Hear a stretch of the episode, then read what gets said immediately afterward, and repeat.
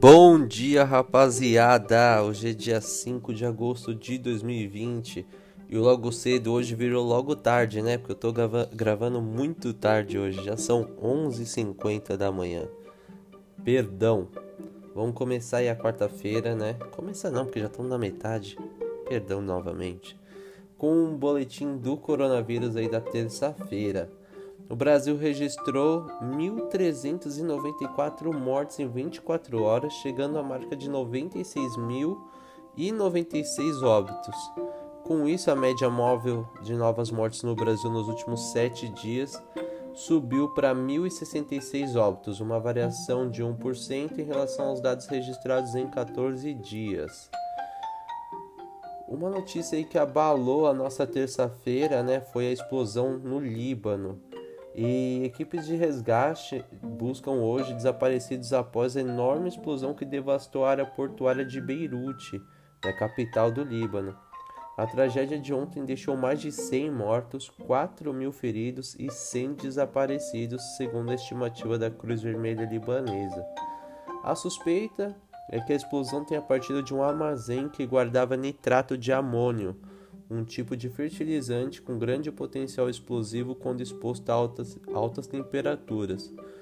O presidente Michel disse na terça que é inaceitável que 2.750 toneladas de nitrato de amônio fossem armazenadas por seis anos em um depósito sem a segurança necessária.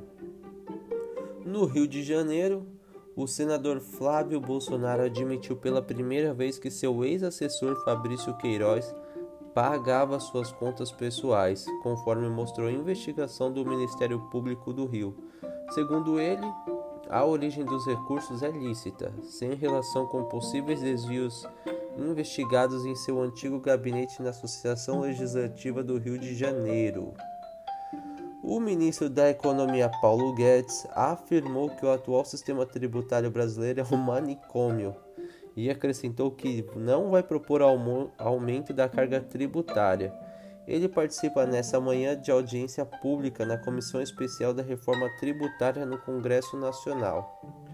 Guedes lembrou que a área econômica enviou recentemente no Congresso Nacional a primeira parte da proposta da reforma tributária o texto unifica o PIS/COFINS, tributos federais, em um imposto sobre o valor agregado federal com alíquota de 12%. Guedes disse que a proposta tratou apenas de impostos federais, mas respeita o espaço dos governadores e prefeitos em legislarem sobre seus tributos. Mas acrescentou que a ideia é, no futuro, permitir um acoplamento dos impostos federais em um Imposto do Valor Agregado Nacional. A Caixa Econômica Federal paga hoje uma nova parcela do auxílio emergencial. Dessa vez vão receber uma nova parcela 3,9 milhões de beneficiários nascidos em maio e que já estavam no calendário de pagamentos. Entretanto, o presidente Jair Bolsonaro afirmou em conversa com simpatizantes na saída do Palácio da Alvorada que o governo federal não poderá continuar pagando o auxílio emergencial por muito tempo, porque a economia tem que funcionar, diz ele. E o benefício custa 50 bilhões de reais por mês aos cofres públicos. Ele também criticou alguns governadores, sem citar o nome de ninguém, por manterem tudo fechado para enfrentar a pandemia do novo coronavírus. Galera, muito obrigado pela audiência, desculpa pelo atraso. Vou passar a bola pro Cauê Tenha um bom dia e até mais.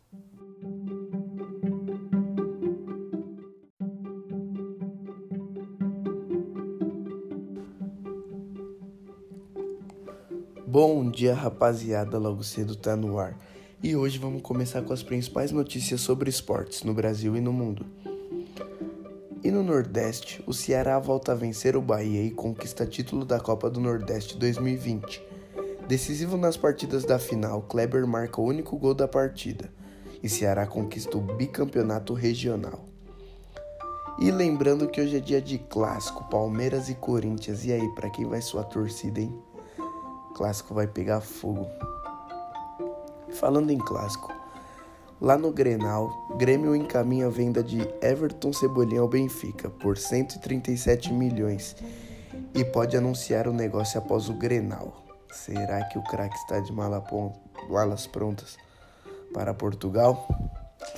Vamos aguardar.